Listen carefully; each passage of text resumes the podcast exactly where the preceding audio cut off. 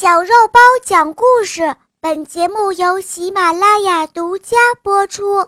三月和牧羊人播讲，肉包来了。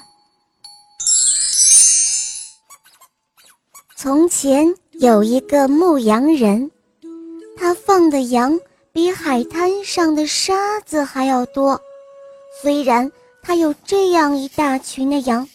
但是他总是提心吊胆的，生怕死掉一个。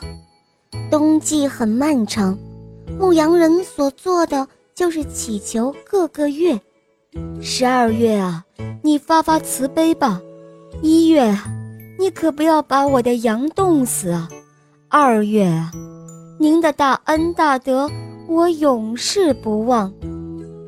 这几个月啊，都停下来。听牧羊人的祈求，牧羊人的祈求就像所有的表示敬意的行为一样，令他们感到很感动，他们便满足了他。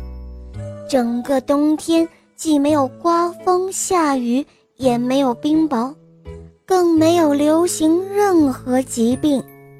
羊群在整个冬天里继续吃着草，甚至连一次感冒。都没有得过。接着到了三月，三月，他的脾气很坏，不过一切过得都还算顺利。到了三月的最后一天，牧羊人不再担心害怕了，因为眼看着四月就要到来了，春天就要来了。牧羊人觉得他的羊很安全了。就收回了原先那种恳求的语调，换上了一副嘲弄的嘴脸，自吹自擂起来。哎，三月啊三月，你自以为是羊群的大汉，可是现在谁还怕你呢？我才不怕你呢！春天到了，你不能把我怎么样了？哼，你赶紧从这里滚开吧，去你该去的地方。听到这个忘恩负义的牧羊人竟敢如此说话，三月气得就好像鼻子上跳上了一只苍蝇一般。